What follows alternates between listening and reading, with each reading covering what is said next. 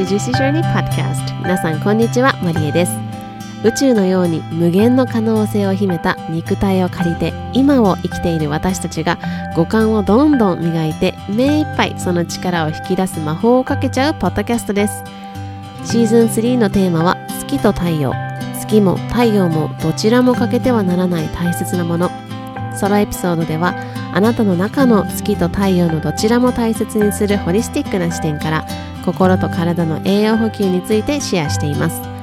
さまざまな分野のエキスパートをお呼びし一緒に学びを深めていくゲストとの対談エピソードも配信しています。あなたの中にあふれるエネルギーを感じる魔法にかかっちゃってください。Without further ado, let's dive into it.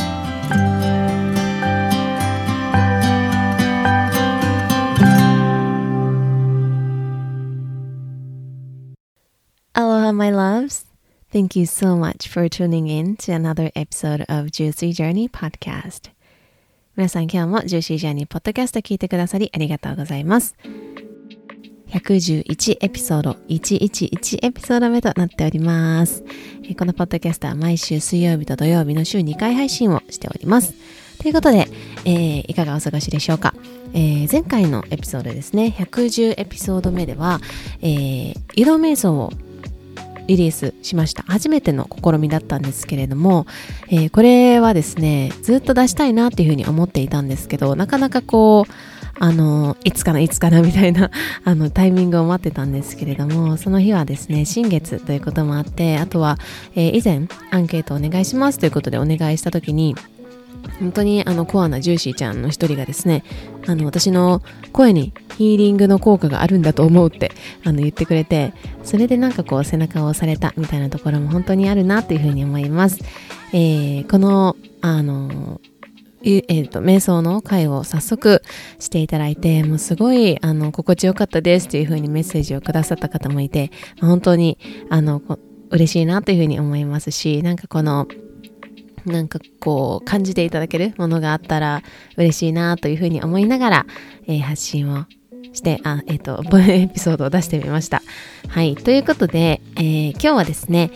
まあ、今の時代だからこそのというところをちょっとあの私の体験も踏まえてシェアしたいなというふうに思うんですけれど、まあ、今本当に、まあ、555の時代というかもう本当に常にいろんな新しいものが生み出される時代であって情報もたくさんあるまあ、えっと、見方を変えれば情報に溢れ返ってる時代とも言えると思います。で、まあ、この時代、今の時代って、SNS もそうですし、テレビだったりとか、電車に乗ると、電車の中での動くコマーシャルもあるし、その紙の、紙ベースの、あの、広告っていうのもありますし、街の掲示板だったりとか、家にいても、本当に外にいても、いろんなものがいろんな方法で、あの、私たちのこうアテンション、まあ、気を引こうとしている時代ですよね。で、アメリカの経済のポッドキャストを以前聞いていたときに、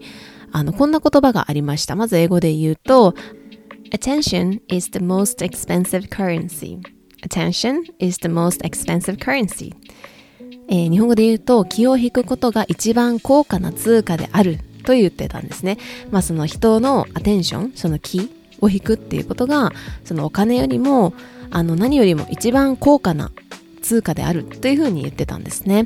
まあそのぐらい本当にいろんなことがその目まぐるしくあのこう気を引こうとしてくる時代なんですけれど、まあ、そしてあとは今はですね AI っていうのが世間を騒がせているいるみたいですけれどあのもう情報なんてこう AI が取ってきてくれる時代だというふうに思うんですよね。で、あの、情報だけでは本当に薄っぺらい時代というか、その言葉にもやっぱり深みとか浅いとか深いとかあるように、その、まあ、いろんなことの、その深さというか、その本物が本当にこう見えていく時代になっていくんだなっていうふうにすごく私は感じてるんですけど、まあ、最近私の家族みたいなファミリーみたいな存在であるクライアントさんが、その私が本当に何年間もこう発信をしていることとかをこうずっと見てくれている方で、まあ、その子が、その私はどこから情報を得てるのか教えてほしいですって、私もそのいろいろ今後発信していきたいから教えてほしいですっていうふうに、まあ、言ってくれて、あのその質問をしていただいた時に私の中でもこう整理するタイミングがこうあったというか整理するあのタイミングになったので、まあ、そのことについてもうちょっと私の体験とかも踏まえてシェアしていきたいなというふうに思っています。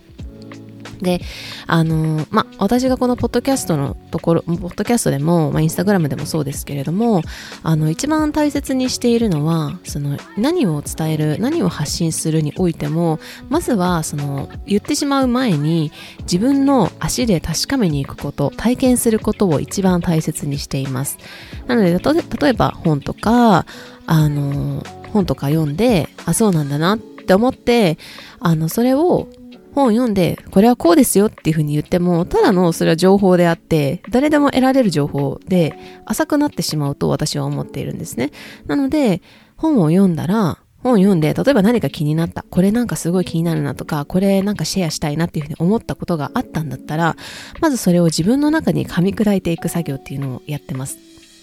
なので、自分の足で確かめに行ったりとか、自分で体験しに行く。んですね。で、その私はそのアメリカ英語に本当に憧れていた少女でした。ずっと あ、アメリカ英語というかアメリカとか英語ですね。に憧れていた本当に少女で、まあ、渡米をして、日本のその、まあ、数年経って、日本のパワーっていうか、まあ、数年経ってっていうかもう本当に最近ですよね。もう何年も住んだ後に気づいたことですけど、その日本のパワーっていうところに気がつき始めて、まあ、それは人との出会いとかいろんなことの出会いがあっての、あってこそなんですけど、日本に帰国をして、まあ、すぐにその私のお家の近くにあってそして姉がもう十何年もやり続けているあの茶道っていうところが結構なんか日本のおもてなしとか一期一会とかそういうところのコアになるんじゃないかなって思ったので、まあ、本を読みながらもその茶道っていうのを実際に始めたんですね。で、まあそこで、その先生に本当にいろんなお話、日本のお話だったりとか、いろんな前後の話とか、いろんなことを聞いて、あの、その中でも、まあ、前後もそうだし、日本食、そして和菓子ってすごいなっていうふうに思ってたんですね。で、今その、なんか、ビーガンとかいろいろ言われてますけど、なんかその和菓子って、なんかその、なんだろうな、ビーガン云々というか、まずそもそも動物性食品あんまり使ってないっていうものの方が多いし、なんか、そういう、まあ、もちろん日本食とか和菓子とかって、その凄さっていうのはみんな知ってると思うんです。で、だからこそネットで調べてもいくらでも出てくると思うんですね。で、まあ、私の場合は、それをとにかくそのネットの情報よりも、まずはその本、その道のプロが書いた本を読む。読むで、その後にまあネットでその気になったところのキーワードとかを調べたりして、その次っていうのは発信とかにつなげる前に自分がその自分の足で確かめに行く。で、日本食は例えば本物の日本食だと思われるというか、本物の日本食が食べられる料亭に行って、その場を体験する。そしてその食っていうのを体験する。そしてその道のプロである、例えば板前さんとかに、あの、聞きたい質問だったりとか、なんか聞いてみたいお話っていうのを聞きに行くっていう、自分の足でそこまで行くっていうところなんですけど、あの、最近ほんとちょうど先週の日曜日なんですけど、あの、和菓子を職人さんに教えてもらったんですよ。で、まあ、和菓子体験された方は結構ね、あの、ご存知だと思うんですけど、和菓子ってほぼ、あの、今の時代でも手作りだし、一つ一つこの時間とエネルギーがかけられて作られているものでもあるんですけど、もうね、ほんとすごかったんですよ、体験してみると。うん。なんかね、その和菓子をいただいてる時って、まあ一つ一つ手作りだよな、すごいよな、とか思いながら食べるんですけど、実際に体験してみると、こんなに細かくて、道具とか、もう工程めちゃくちゃ多くて、時間がめっちゃかかる。一個作るのにも。うん。で、すごいすごい繊細なものなんだですよね。そのちょっと混ぜの、混ぜが弱かったら膨らまないとか、まあこれは洋菓子もあると思うんですけど、すごいその、あの、蒸した時につゆ、つゆというかその雫が落ちてしまうとそこ使えなくなるから、ちょっと蓋をこうやってずらして何分後に開けてみたいな、そういう工程がすごいあって、ものすごいあの繊細なものなんだっていうのを実際に私が目で見て体験することができてその一つ一つにその経験その、えー、和菓子を作っている職人さんの経験とそのストーリーがあるわけですよね。あとはその愛だったりとかそのその方の和菓子に対する思いだったりとか本当にいろんなものがぎゅっと詰め込まれているその目の前の和菓子なんだなっていうのをその体験することができてっぱりこう何かをいただくってこういうことだよなっていう本当に美しい体験っていうのをさせていただいたんですね。で、今その一度こう食べることそれは和菓子だけじゃなくて、食べることだったりとか、ものっていうのをどのように選んでいくのかっていう、まあそういうところに立ち返る、そんな時間だったなというふうに思います。でこの体験をね、実際にさせていただいてたたからこそ、あの、今後私が和菓子をいただくときには、その、ただお腹が空いたからとか、甘いものが欲しいからとか、あとはなんか、あの、美味しいなっていう、ペラペラな感想ではなくって、その目の前にある、その、ものに思いを馳せながら、大切に、その丁寧にいただくことができるなっていうふうに思ってます。で、まあその一つにもすごいたくさんの労力もかかってるし、その人の何十年っていう経験、体験、そしてストーリーっていうのがその中にギュッて含まれているんだなっていうふうに思って丁寧にいただくことで、その五感を研ぎ澄ませて食べられるものだなというふうに思っていて、それでそういうなんかこう、ああ、こういうストーリーあるのかなとか 想像したりとかなんかこういうなんかエネルギー感じるなとかそういうふうにその味覚とかだけではなくってその心というかあの、感性、五感を研ぎ澄ませて、あの、食べられるので、その心も満たされるし、その、カロリーだったりとか、ボリュームとかでお腹がいっぱいになるっていう、まあそういう食も、あの、現、現在にあるわけじゃないですか、現代に。それではなくって、こうなんか心もいっぱいになるみたいな、そんな体験を毎回させてもらえるんだろうなっていうふうにこう感じました。ねもうこういうのをね、そのシェアしてるとなんか本当わかんないんですけども、いろんな思いが あの溢れてくるなというふうに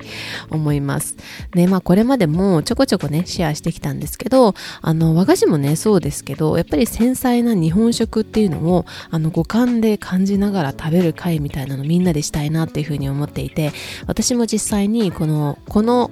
あの感覚というかを持って日本のその料亭とかであのお食事をいただくともう本当にもう本当にちょっとなんですよ。あまあちょっとではないけどまあたくさん種類はあるんですけどそのあのすごく心が満たされるというか、そのお腹が満たされて、うわ、苦しいみたいなのじゃなくて、心も体もすごい満たされる、そんな体験だなっていうふうに思っていて、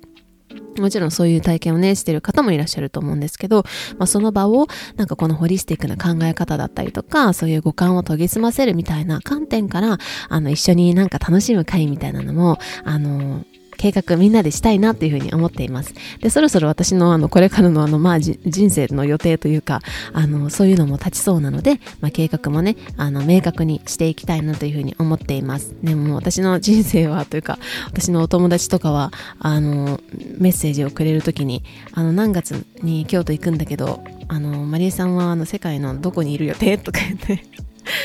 あのメッセージをくれたりするぐらいちょっとねもうあのいろんなところにいるんですけれども、まあ、これからの、まあ、人生というか、まあ、この数年なのかな？はあのどういうふうに過ごしていきたいかなっていうのも自分であの決めつつあるので、まあ、それもあの目処が立ちそうなのでこういう日本食の会とかもシェアしてあの計画をしていきたいなというふうに思っているのでぜひ楽しみに待っていてください。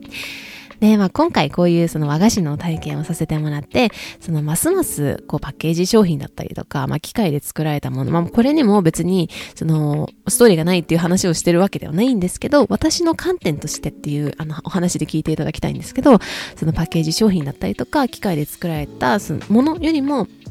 こうしてこうストーリーがたくさんあったりとか、愛が込められてるとか、生きているものっっていうものを選んでいきたいし日本人としてこういう美しい文化っていうのも守りたいなっていうふうに思うしあのシェアしたいなっていうふうにもう本当にその思いがどんどん毎回強くなるなっていうふうに思っています、まあ、でもね和菓子ってすごいですよね。体験した方いらっしゃるかもしれないんですけどいろんな種類があってまあ、かつもう工程も道具も多くてすごい繊細で。うん。あの、ちょっと結構難しかったので、お家で再現できるか結構不安なんですけど、またちょっとこれも実験しつつ、なんか作れるようになったら、なんかあの皆さんにその日本食の会とかで、ちょっと些細なお土産とかにしたいなと思うんですけど、まあ、これはちょっとあの、かなり、まあ、時間がかかるものかなとは思ってます。で、まあね、この私がその情報をどのようにこう集めているかとか、まあそういう話の関連で、今回和菓子の話もさせていただいたんですけど、まあここまでね、その聞くと情報を得て、そのまあインスタとかもそうだし YouTube とかニュースとかあの本とか。いろんなソースがある、リソースがあるわけですけども、それを聞いていちいち見に行くみたいなのって、なんか あの、めんどくさというか、あの、いや、そんなことしなくていいでしょみたいな感じに感じる方もいるかもしれないんですけど、私はこう、ただ、こう、魂が喜ぶ体験をしているだけだなっていうふうに最近気づいて、その体がこう、ゾワッと感じる方法、方向に、まあ、体にこう導かれるという感覚ですかね。その、やらなきゃいけないとか、have to とか must みたいな感覚では全然なくて、その、あ、これすごい気になるみたいなのに、あの、ところにこう足を運んで自分で見に行きたいみたいな、それがすごい私の魂が喜ぶ体験だなっていうふうに思ってるんですけど、その、あの、体験を実際にしに行って、もっとゾワゾワ、わあ、これだみたいな、今回の和菓子みたいにすっごいもう心からなんかが溢れるみたいな、そういう、あの時もあれば、おもんなーって思う時もあるんですよ、実際に。でも、そのおもんなって思ったことを、あの、知れるからこそ、そのゾワゾワが引き立つというか、その自分の魂が喜ぶ体験っていうのが、どんどんこう形を、あの、形作られていくというか、どんどんくっきりしていくんですよね。うん。ね、まあ、これも心の栄養補給だなって思うんですけど、自分のその魂が感じられる、あの、体験を積み重ねていくっていうのは、これは本当に、その、子供とかってその、そのその道のプロだと思うんですけど、なんでなんでとか、これしたい、あれしたいっていうのがすごいあるじゃないですか。で、まあ大人になっていくと、それがどんどん、なんか、とは言っても、なんかこれちょっとなんか、月曜日仕事だし、とかさ、なんか、あの、仕事休めないし、とか、そんなことをしあのしてたら、仕事できなくなっちゃって、生活できなくなるんじゃないかとか、そういう、なんかこう、まあ、現実味を帯びたというか、ところでこう、うん、なんか蓋をするみたいな、あのところでもあるかなと思うんですけど、私はこの体験って本当に大人に、大人だからこそ必要というか、もう全、その人生を通して必要なことだなと思うんですよね。その子供の時もそうだし、その大人になってから、そしてそのおじいちゃんおばあちゃんになってからっていうのも、あのすごくこの体験っていうのは、その心の栄養補給のであると思うので、すごく必要だなというふうに思ってます。で、自分の魂が感じられる体験を積み重ねていくっていうそういうのがなんか人生でもあるのかなっていうふうに思っていて、まあ、最近 AI がね出てきて仕事に不安を持っている人もいるかもしれないんですけど私は結構この AI っていうところはあのできる AI にできるものはもう任せればいいしもうしなくていいのでそのどんどん自分だからできること自分だからこそできること、自分にしかできないこと、みたいなところに時間を使っていきたいと思うし、その時間をどんどんなんか広げていけたらいいなっていうふうにも思っています。うん。今日はですね、そういう和菓子のところとか結構なんか暑くなりましたけど、あの今、あのパーカー着てたんですけど、もう暑くてね、あのこっそり脱ぎました。でもなんかこう、こんなに、あの何かにこう惹かれることとか、なんかこうなぜだかわからないけど惹かれるものって多分そこに何かがあるんだろうなっていうふうに私は思っていてでもその何かって何なんだろうみたいなのって別に今無理に探す必要はないと思っているしその、まあ、いつかこのあの、なぜか惹かれるかけど、なんでかわかんないけど、みたいなところをずっとこうやって突き進めていくと、最後に、あ、こういうことだったんだろうなっていうふうにわかるものなのかなっていうふうにも思っているので、その導かれるまま、目の前に現れることにこう反応していく、自分の体がこう反応していく。で、それにこう導かれていくみたいな、そんな日々を過ごしたいなというふうにも思っています。なので、皆さんの中でもなんだか惹かれるとかこれ気になってしょうがないんだよなとか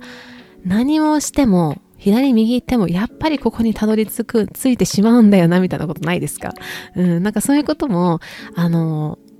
どんな、どんなものなんだろうってぜひぜひこうぼんやりでもいいので考えてみてもらえたら嬉しいです。で、何か出てきたらぜひそれを自分の足で確かめに行って、その体のそのゾワゾワ感とか、体のおーみたいな、なんて言ったらいいのかな。まあ、体の反応っていうのもぜひ確かめに行ってほしいし、体験していただけたらなと思います。で、そういうのがないっていう方も今このポッドキャスト聞いてくれてる方の中でいると思うんですけどそれはそれで本当に焦る必要っていうのは全くなくてそれがないといけないとかそういうの本当にないです。もうジャッジメントフリーというかあの自分のそのないなと感じる人はそれは自分のその体の感度を上げていく時期なんじゃないかなって思います。例えばどういう時に体というか、まあ、心というかがわーってこう溢れるようなあの気分になるのかとか、まあ、逆に苦しくなるのかでもいいしそういうその自分の体の反応心の反応体の反応っていうのを観察してもらえたらいいなっていうふうに思いますしその私のこの体今のその体というか心っていうところ両方とも結構今感度がすごくあると思うんですけど私がこの今の感度っていうのはじゃあ今まで何もあのずっと生まれつきあったのかって言われたらそうではなくってそのここ数年自分のその体調を壊したっていうことがそのジャーニーのきっかけというか始まりだった一歩そのジャーニー踏み込んだあのあれだったなきっかけだったなと思うんですけどこれまであのもうそういうことを体は伝えたかったというか自分の魂はどういう体験をしたくってどういうことをしたくないのかみたいなのを伝えたかったと思うんですね。でもそれを私はこう頭で押さえつけてこうではいけないって自分の存在を否定していたから感じられなかったんだなっていうふうに思うんですね。例えばこの仕事をしなきゃいけないとか石の上に3年だからこの仕事めちゃくちゃ辛くて体も辛いけどまだ2年残ってるとかそういうまあこう蓋をするというか。うん。であの、そこからバーンってこう爆発して、その心にも体にも、その、あの、その爆発したからこそ栄養補給っていうのをたくさん経験してきて、まあそれは全身麻酔、アメリカで全身麻酔で、あの、検査したりとか、あとは治療ももちろんしたし、そこから食で体を整えて病気を治していったりとか、様々な学びだったりとか、体験もしたし、そしてヒーリングとかスピリチュアルな体験っていうのを通して、この今の自分のことをどんどん知っていったからこそだなっていうふうに思っているし、まあ、でも自分を知りきったわけではないと思っているんですけど、まあ、だから、ご純度が高くなったというか、感度が高くなったんだなっていうふうに思っています。まあ、あのー感度が高くなると、なる、なればなるほどですね、大変なことももちろんあって、まあ、それは結構かな、体、心がかなり敏感になるので、まあ、もともと私はその、敏感な、こう、性質を持っているんですけど、まあ、それに蓋してただけなんですけど、その心、体っていうのがかなり敏感になっていくので、もうダメなところはダメになっていくし、もう嘘をつけなくなっていく世界に生きるわけなんですよ。うん。で、まあ、これを感じてる方結構多いんじゃないかなと思うんですけど、この自分が考えてることが現実になるようになっていくっていう社会、社会というか世界に、世界線で生きるみたいな、うん、っていう感じですよね。例えばね、そのどういうことかっていうと、本来私は今本当だったらアメリカにいるはずなんですけど、日本にいるんですよね。でも今こうして日本のことをたくさん学んで発信しているように、その一時帰国をした、その去年の9月ぐらいのタイミングですけれども、時にずっとこれがしたいってその体がそう反応してたんですけど、で、アメリカに今戻るっていうタイミングじゃないというか戻りたいって正直思ってなかったんですね。で、まあ仕事もでも決まっていたし、飛行機のチケットもあったし、もう段取りも全部決まってるみたいな 感じで、でも、そんな中でも私の自分の中では自分が今このタイミングでアメリカには戻らないんだろうなってなんか思っていたんで、で、なので出発の3日前に行けません、行きませんみたいな、行けませんってなった時に、ああ、そうだよな、みたいな、こう自分の中で納得したというか、あ、やっぱりそうだったんだな、みたいな風に思ったこともあったんですよ。この詳しいエピソード聞きたい方はぜひ、あの、68で話してますので、ぜひ聞いてみてください。うん。これはなんかこう、あの、魔法の世界のように思われる方もいるかもしれないですけど、でも本当に当たり前のことでもあったりしますので、あの、あったりするんですよねっていう話をしたいんですけど、これ話すとどんどんもう言ってしまいますので